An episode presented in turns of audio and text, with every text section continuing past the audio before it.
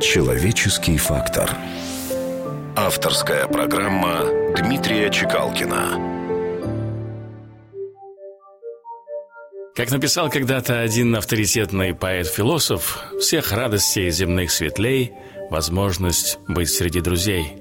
Тягчайшая на свете мука с друзьями, близкими разлука. Говорят, что если до 40 лет у вас не появилось достаточного количества друзей, то попробуйте дружить хотя бы со своей головой. Хотя, с другой стороны, ничто так не украшает мужчину, как дружба с собственной головой. В наше время технический прогресс значительно разнообразил формы наших контактов с друзьями.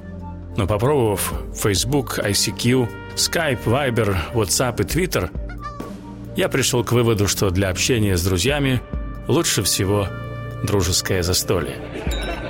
Блаженство распустилось, как цветок, я виски непоспешно пью с приятелем, и мир, хотя немыслимо жесток, однако ровно столько ж обаятелен. Не зря говорят, что вкус вина наполовину зависит от того, с кем его пьешь.